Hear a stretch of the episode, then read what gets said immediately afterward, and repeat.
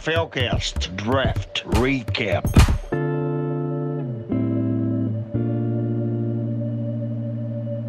Bom dia, boa tarde, boa noite. Quem vos fala sou eu, menino Vini, o seu anfitrião do NFL Cast Draft Recap. Comigo eu tenho a ilustríssima presença do maior analista do esporte da cidade de Andrelândia. Vocês devem estar se perguntando quem? Eu digo, ele mesmo, seu Carlos. Só de Andrelândia mesmo. Bom dia, boa tarde, boa noite, fã do NFLcast. Tamo aí, menino Vini, para seguir nossa série de recaps, né?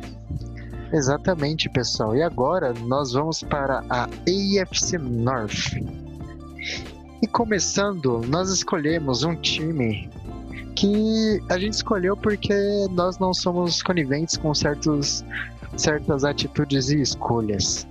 Isso daqui é uma forma de protesto, uma denúncia. O que está acontecendo? O que aconteceu? Os metalúrgicos de Pittsburgh. Que draft foi esse? Que bagunça é. foi essa? Estão preocupando o torcedor menino Vini aí dos, dos Steelers. Rapaz, estou sendo ofendido e atacado gratuitamente. Mas é, menino Vini, mais uma classe. Mais uma classe nada, nada ortodoxa. Não, já vou. Não irei poupar palavras. Essa classe aqui foi uma bosta. Menino Vini, momento pistola. Ô, pistola Diga-nos. Não, por mentira, que foi pessoal. Não, não foi uma- uma bosta, mas também não foi boa. não, foi- não foi boa. Dava pra ter sido muito melhor. Não foi nem mediana, foi ruim. Já Mas começa eu com sei que tu curte, eu sei que tu curte a escolha de running back no round 1. Nossa, amei. Já, já começa com crime no primeiro round. A escolha 4, Steelers draftam Najee Harris. Tudo bem que foi o melhor running back da classe. Ao menos isso. Não fizeram que nem o, o Jaguars, que escolheu o running back na primeira rodada e ainda não era nem o melhor disponível. Mas isso a gente chega no, no Jaguars ainda.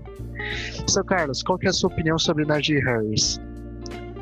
Primeiro, running back tão alto hoje com Não, os padrões atuais da NFL, sou contra. Esquece a escolha, vamos falar só do Najee Harris, porque a escolha em si, running back na primeira rodada, somos todos contra. A firma é contra, fique bem claro. A Exatamente. firma NFLcast não compactua deste crime. Esse é o nosso Mas- posicionamento. Mas vamos lá, falando do Najee Harris, é- era o melhor running back do draft, né? É o cara que eu acho que assim chega absurdamente pronto para NFL. É, running backs normalmente chegam mais prontos do que qualquer outra posição, né? Mas eu acho que o Harris tem um, vamos dizer, um, um pedigree a mais e não é nem aquele de Alabama, mas eu acho que ele é um running back diferenciado. É, chega fisicamente muito pronto, é, em questão de leituras, joga muito forte, gosta do contato, é, é cara para fazer big play, é a- assim poder fazer big play a cada snap. Eu acho que assim, excluindo a posição, o valor de posição aqui é uma baita escolha dos Steelers, um jogadorzaço. Vai adicionar muito Exatamente. esse ataque. Eu vejo ele até como um dos próximos running back estrelas, né? Que tem uns running backs que estoura na liga, faz aquele sucesso imenso por um, dois anos. Aí depois É, a Na- posição cobra. O Najee Harris deve aí em quatro anos receber o contrato de running back mais bem pago da liga, vamos dizer assim, porque sempre o próximo a renovar é o que recebe a grana maior, né? Exatamente, é bem possível mesmo. E acredito que ele vai se dar bem. Uma pena que ele não vai pegar os, os tempos de ouro da linha ofensiva dos Steelers. Uma É, Ele não pena. vai ter tanta ajuda assim, mas eu acho que é um cara que vai, vai ser o. Se tem um cara que pode contornar isso nessa classe, é uma fragilidade na linha ofensiva, esse running back se chama Najee Harris. Perfeito, seu Carlos. Perfeito. Bem, seguindo neste draft maravilhoso, estupendo, fantástico. Na segunda rodada, com a escolha 55, o Pittsburgh Steelers seleciona o end Pat Firmouth, de Penn State. Cara, gosto muito. Era o segundo Tyrande da classe. Tudo bem que a diferença entre ele e o Kyle Pitts é imensa, não tem nem por que comparar. Porém, é um cara que bloqueia muito bem. E recebendo ele não é ruim, mas também não é o próximo Kelsey, o próximo Kiro, o próximo Darren Waller da vida. Mas tem tudo para se desenvolver em um cara essencial. Ainda mais ele que tenha uma excelente habilidade com bloqueios, ele pode auxiliar essa linha dos Steelers que não está em seus melhores dias. É, eu gosto até um pouco mais dessa escolha do que você, acredito eu. Para mim, o único problema do Frymer foi jogar em Penn State. Mas é, eu gosto bastante, gosto bastante do Tyrande. É, eu acho ele até melhor do que você pontuou aí no jogo aéreo. Eu acho que além de um excelente bloqueador, ele é muito bom no jogo aéreo. É um cara para lá de seguro. Não vai ser um cara apenas na média na NFL. Uhum. Mas eu gosto bastante dessa escolha. Algumas pessoas torcem o nariz pelo valor da posição aqui. Eu acho que os Steelers gostavam bastante dele para deixar passar e acreditavam que não conseguiriam pegar ele no 87, por exemplo. Justo. Então eu acho que a escolha do Frymore é muito boa. E é um cara que, assim, é, você tem lá o, o Eric Ebron que veio, não, não mostrou a que veio na última temporada, é. e já chega pro, possivelmente como o Tyrant 1 do time.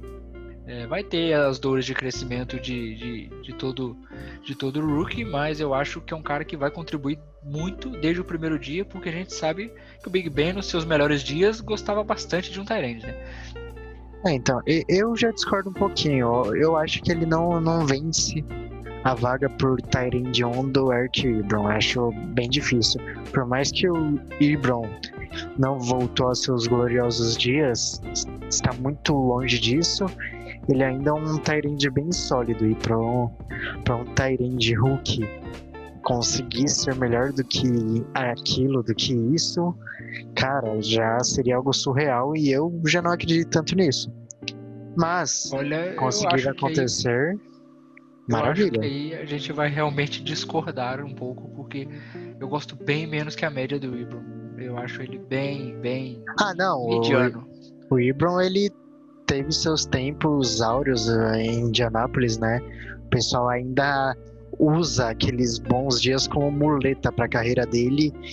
Eu hoje mim ele é um Tyrande bem abaixo da média, só que assim, como a transição de Tyrande do college para NFL é bem complicada e bem delicada, eu acredito que esse ano ainda Ibron ainda aí, tem sua tranquilidade. Mas aí eu vou levantar um ponto aqui que eu acho que você vai vir comigo nessa. Hum, por favor. O que complica muito a, a adaptação de Tyrants novatos na liga são os bloqueios. E é onde o, e onde o, o Frymore é melhor. Justo. Então eu acho que ele pode se dar bem nisso e até para ajudar bastante no jogo terrestre o, o Najee Harris. Talvez essa escolha tenha, tenha muito mais ligação com a da primeira rodada do que a gente imagina. Se, se for olhar por esse ponto e, e o ataque dos Steelers pensa dessa forma, que o Tyrande número 1 um tem que contribuir mais, mais com os bloqueios do que com recepções, concordo 100% com você. Isso você há... pega o ataque, é, assim, em recebedores é para lá de talentoso.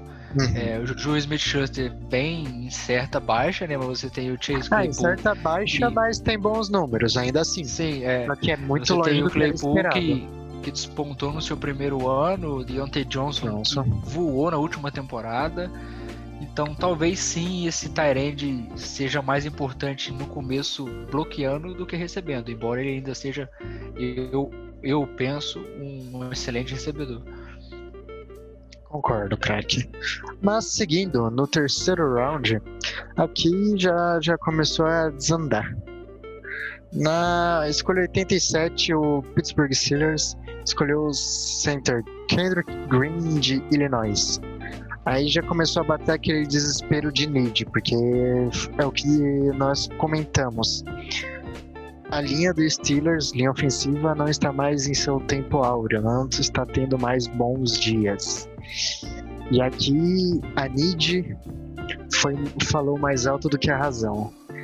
É, é um, honestamente, é um cara que eu não conheço muito, o pouco que eu sei dele é que ele no Senior Bowl ele não foi muito bem, ele apanhou muito no, nos drills contra Pass Rush e fora aí, a única coisa que chamou a atenção dele no Senior Bowl foi ele ter ido mal nos drills de Pass Rush. Fora isso, não tenho É, muito eu a acho que, ele. que- va- vamos ser sinceros, a partir desse momento, na terceira rodada dos Steelers, começa o draft escola Seattle Seahawks. Caras que eles Exatamente. tiram, parece lá do high school, é de, de, tão, de tão bizarros que são os nomes, assim, em relação a, a desconhecimento mesmo da, da galera no geral, porque são caras completamente fora do radar. Sim, Igual tu falou, bate o desespero por need, não endereçaram na, na free agency, até pela questão do cap, que tiveram problemas. exato. E, e assim, eu acho que é um cara que não chega para contribuir muito cedo. É, os Steelers não têm mais a- aquela mente brilhante de linha ofensiva é, que agora se encontra em Denver, né? É, Tá E- fazendo falta. E assim, eu acho que é um cara que é para ser desenvolvido. Eu acho que poderia ter assim saído com um jogador melhor aqui, é, de outra posição, mas igual tu falou, bateu desespero por need e foram num, num jogador de linha ofensiva, talvez mais cedo do que do que ele merecia ser selecionado, né? É, então, é, assim, a única coisa que você vê é o pessoal elogiando ele no, no Senior Bowl, tipo, comentando, porque pouca gente realmente tinha ele no radar, ele foi chamado pro Senior Bowl, e o pessoal, né, meio que quem tava cobrindo fazia, ah, ó, ele é um jogador que, por exemplo, o Kendrick Green, ele é um cara bem forte e explosivo, só que ele tem muita dificuldade no uso das mãos, por isso que nos drills contra Pass É, Rush, isso daí, exato, isso daí foi bem exposto. Porém, tem uma coisa que deve ter, sabe? Tipo, se eles verem aquilo e falou, tá, isso deve valer o, o risco que a gente tá assumindo com você. Que ele tem experiência tanto como center quanto como guard. E o Steelers está precisando de toda a ajuda possível no miolo da linha ofensiva. Então acredi- acredito que essa experiência em duas posições deve ter sido o martelo final dessa escolha. É, numa, numa situação tão alarmante para a unidade da linha ofensiva, acho que toda a versatilidade vem bem a calhar, né? Eu acho que pensam muito por aqui mesmo. Exatamente. Mas seguindo no quarto round com a escolha 127 128, o Steelers escolheu o offensive tackle Dan Moore Jr. de Texas A&M. Cara, É mais um cara escolhido por Nid, né? Exatamente. vamos dar uma passada aqui só pra galera ficar mais ciente do, do quão crítica é a situação.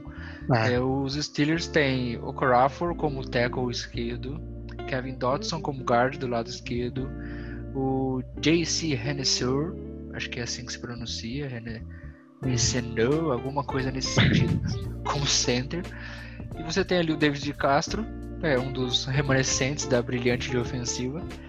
E você tem o Zach Banner como tackle do lado direito. Assim, você tirou o Banner e o De Castro, você não tem nada mais. Exato. O, o Big Ben como um pocket passer pesado como é, pode vir a se tornar uma verdadeira pinhata nesse time, no pocket. Isso que o De Castro não veio de uma temporada muito boa, né? É, e agora sem muita ajuda, então, pode ser que, que seja uma situação bem crítica. Resta torcer pra essa gorizada que tá chegando conseguir contribuir logo de cara. E evoluindo com o tempo, tipo, se pagar nessas apostas.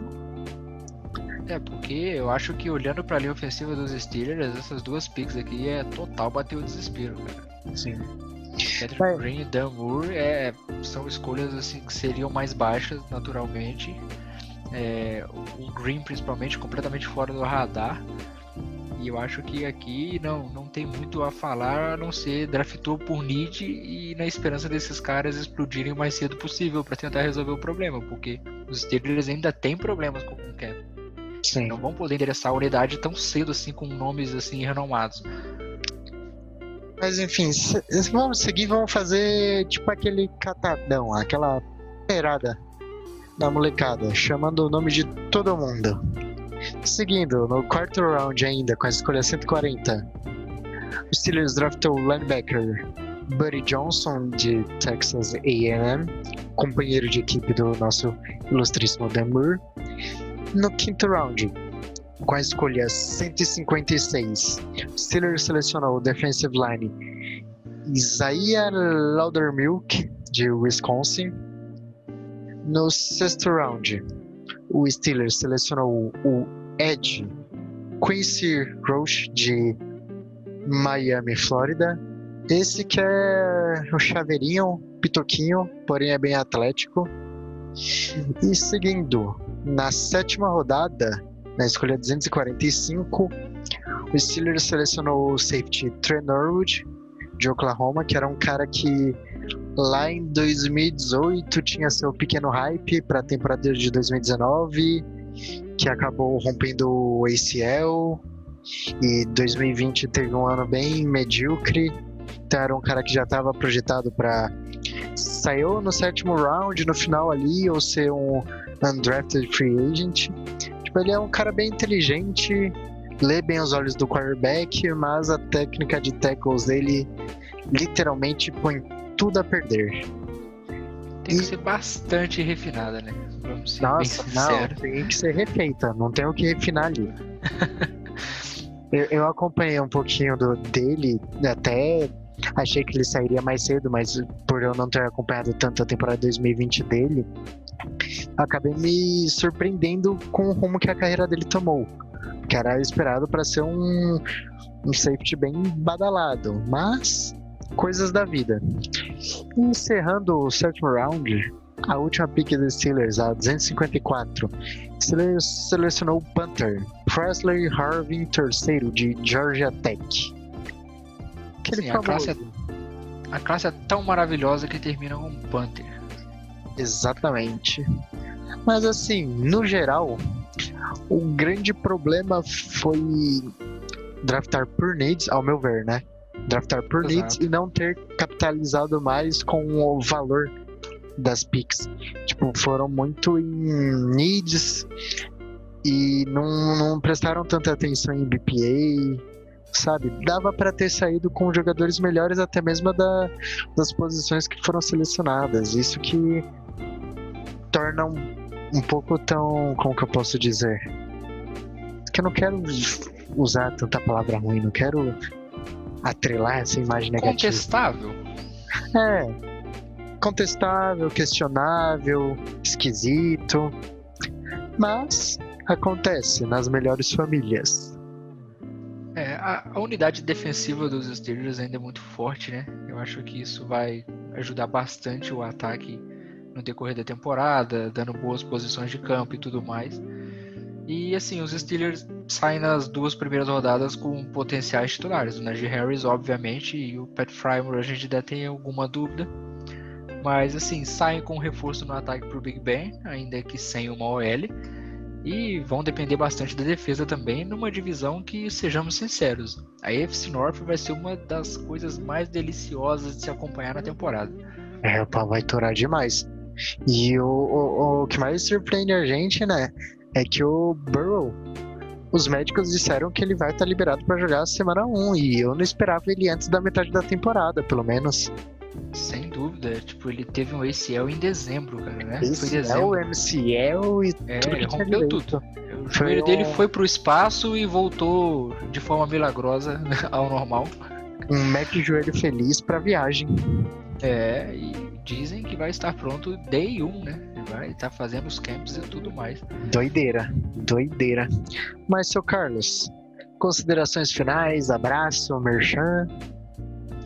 Considerações finais, é assim, vou, vou dar um, um recadinho pra torcida dos Steelers.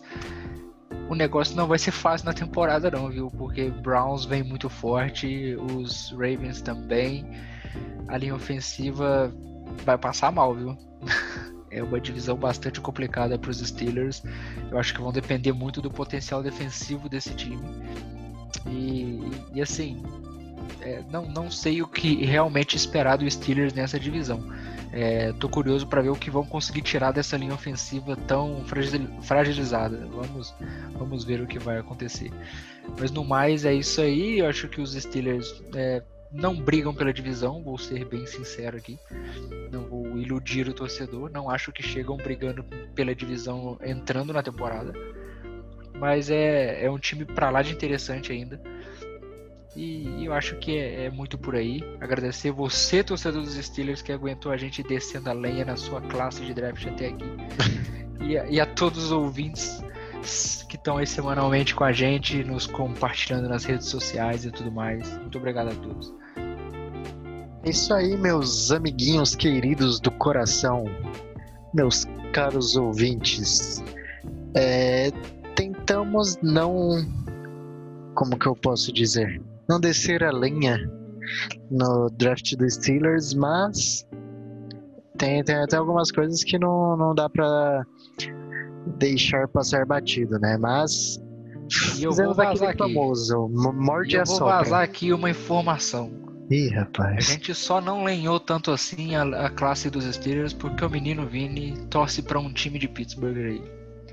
Tô, num, tô... Certo, num certo esporte do qual eu não quero ouvir falar por um tempo. Ah, vagabundo. Começou a falar. Ah, tudo bem. É, eu sou mantido de refém pela torcida de, da cidade de Pittsburgh nos esportes, então tenho o meu tratado de paz ali. Não, não falo mal do Steelers e nem comemoro a vitória do Broncos sobre os Steelers e seguimos em paz torcendo para o Penguins. é isso aí. Sou, sou, refer... sou prisioneiro diplomático ali. Mas é isso aí, pessoal. Muito obrigado por toda a força que vocês têm nos dado, por ter acompanhado os episódios anteriores e por ter ouvido até aqui. E assim, próximo episódio eu já vou dar spoiler. Nós vamos falar do Mac Joelho Feliz, Joe Burrow e seus Tigres Bengalas. E é isso aí, pessoal. Muito obrigado e até uma próxima. Draft. Draft. NFL Cast Draft Recap.